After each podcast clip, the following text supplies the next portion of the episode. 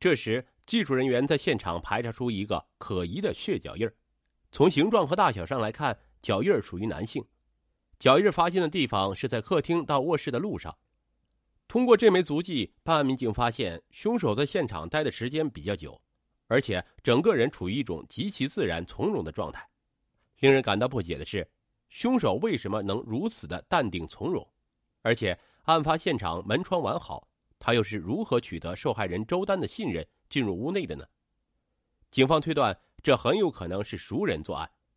很快，警方就制定了破案方案。首先围绕死者周丹的社会关系展开调查。最后结果得知，周丹就是一个普通的家庭妇女，平日里为人和善，也没有和谁结仇。她离过一次婚，与前夫育有一女，现在正在外地工作。从社会关系来看，没有人有杀害周丹的动机。那么会不会是陌生人入室抢劫呢？就在警方即将转变调查方向时，周丹远在外地的女儿小琪回来了，而她的到来带给了警方一条突破性的线索。小琪向警方出示了自己前男友潘军的微信朋友圈，近几天的朋友圈内容都是在威胁小琪，说自己要杀了他和他的家人，这赫然就是杀人预告。十一月十九号八点五十分。潘军发布了倒数第二条朋友圈，内容是又空等了一个小时，怪了，这么早就没人在家。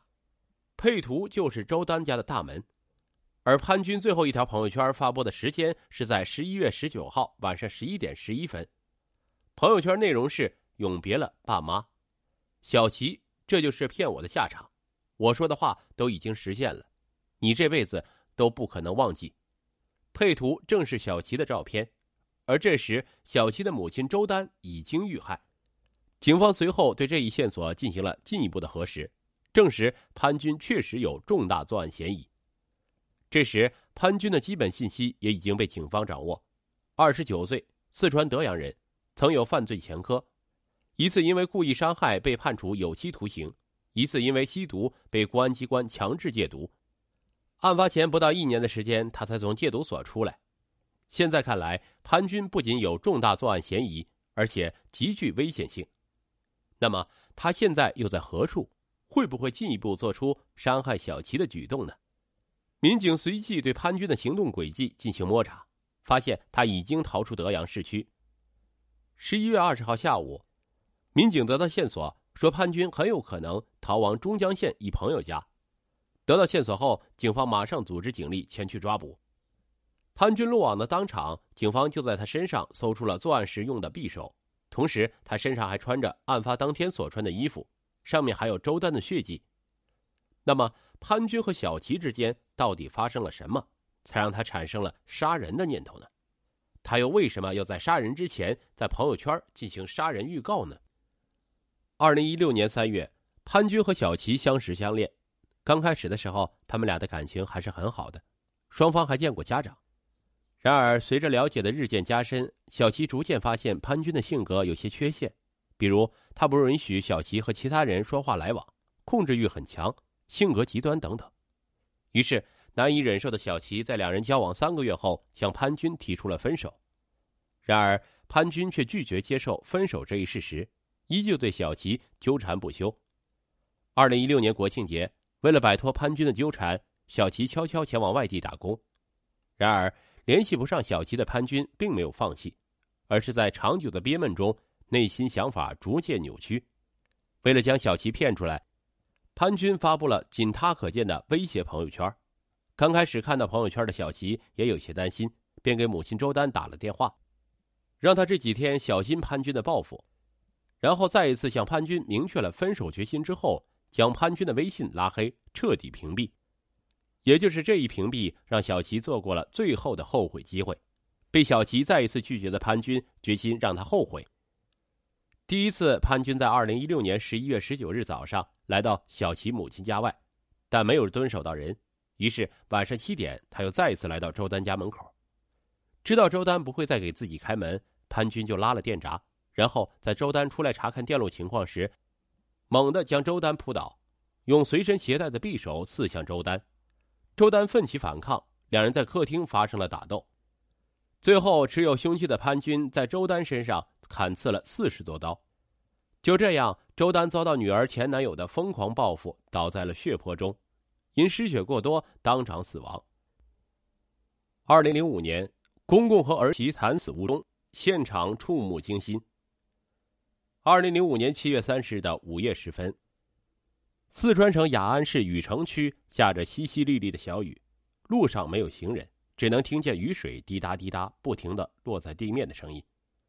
路边一家不起眼的便利店里，辛苦工作一天的店主正在缓缓拉下卷帘门，准备休息，明天才好继续营业生活。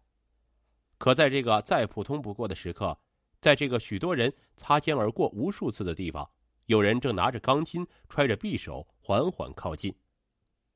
二零零五年七月三十一日的一大早，雅安市禹城区的民警接到一通电话，只听对方用非常慌张的声音一直不停重复着：“有血。”有全都是血，快来快来快来！警方不敢怠慢，急忙赶往事发地，位于禹城区龙关西路五十七号的小徐便利店。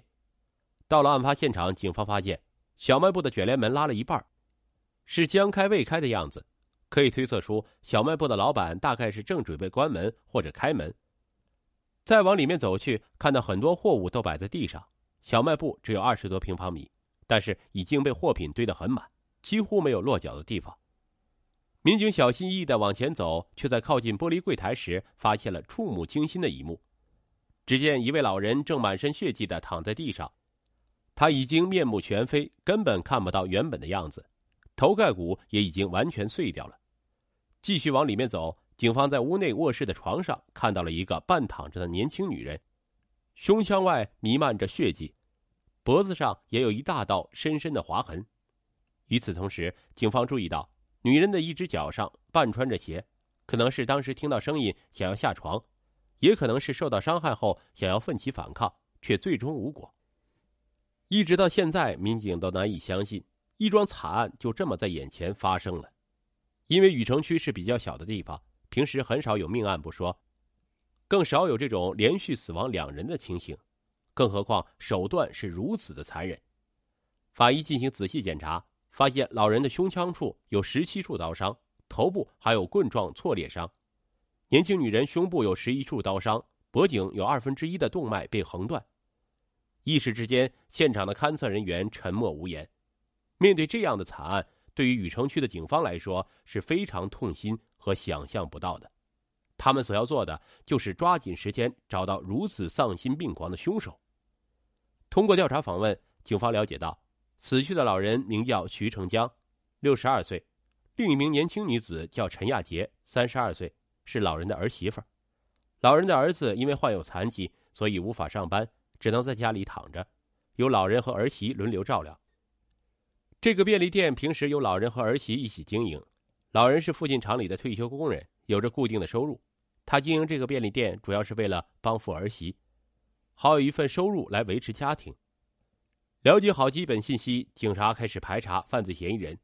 首先想到的是老人是否有仇家，但经过询问，附近的居民都说老人平时都很和善，便利店的生意也一直不错，并且如果有一些人没有钱去赊账买东西，说等有钱了再还给你，老人也都笑呵呵的表示同意。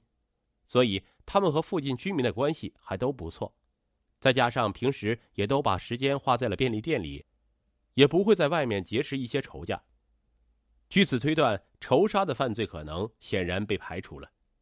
不久后，当地警方联合市警察局、省厅警察局的警力和勘查人员，在这拥挤的二十平米的犯罪现场进行了一丝不苟的检查。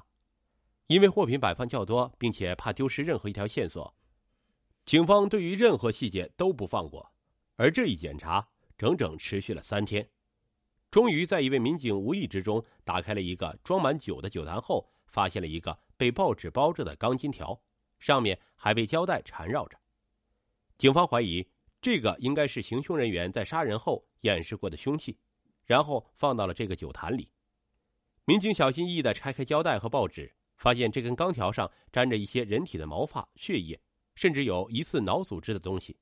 很显然，这个就是杀害老人的凶器。更令人发指的是，这个有大拇指粗的钢筋条竟然弯曲了二十到三十度。凶手究竟跟老人有什么样的深仇大恨，竟然能残暴到如此地步，连钢筋条都给打弯了，下手如此之狠，着实令人不解。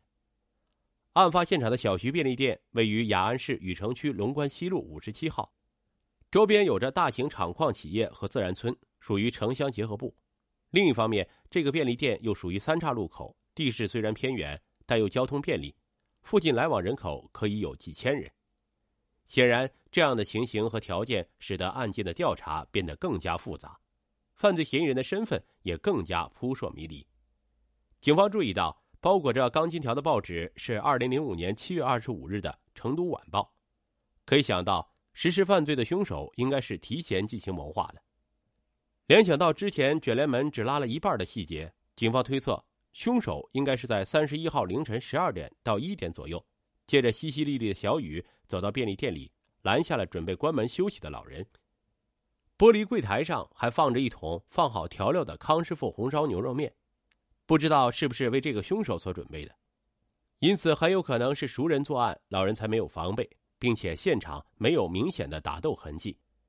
警方拿着线索、犯罪工具钢筋条四处走访，看看近期有没有人去购买这个东西。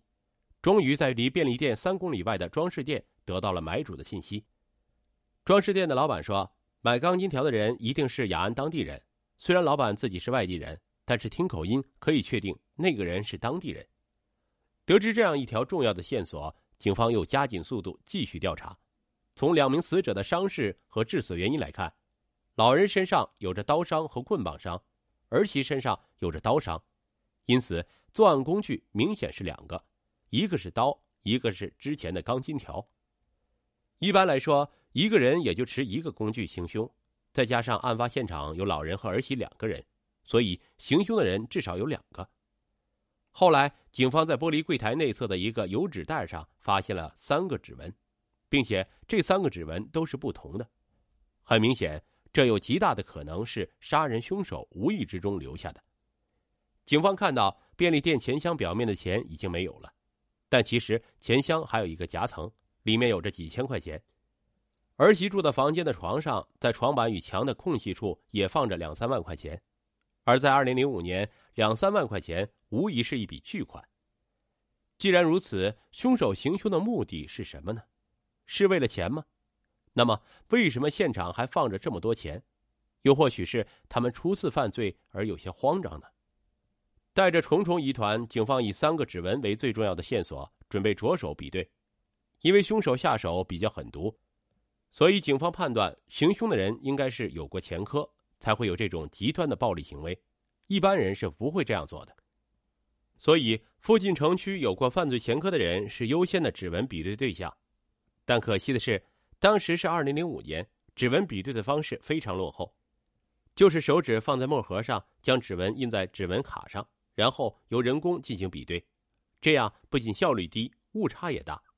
再加上当时没有全国信息联网，更没有面部贴码监控，想找一个人实在是太难了。别说是监控了，当时的小区便利店附近连一个路灯都没有，还是在出现这个七三幺双尸案后才新安的路灯。从二零零五年到二零一七年这十二年间，禹城区换了一批批的警察，也一遍遍的筛查着这三个指纹。每一代警察都没有放弃去找到这个案件的凶手和真相，也没有任何一个退休的警察忘记这件事。找到七三幺双尸案的幕后真凶是整个雅安市警方最大的心愿，也是二零零五年那批警察午夜梦回时最大的遗憾。二零一七年，禹城区的警方再一次比对当年的三个指纹，而这一次，随着刑事侦查技术的进步，指纹库的愈发完善。其中一枚指纹真的匹配到了一个人，这个人叫陈勇，性别男，宜宾籍，四十二岁，是兴文县人。他有着不少的抢劫前科，警方不敢贸然行动，怕惊动其他两个犯罪嫌疑人，让他们在得知信号后出逃。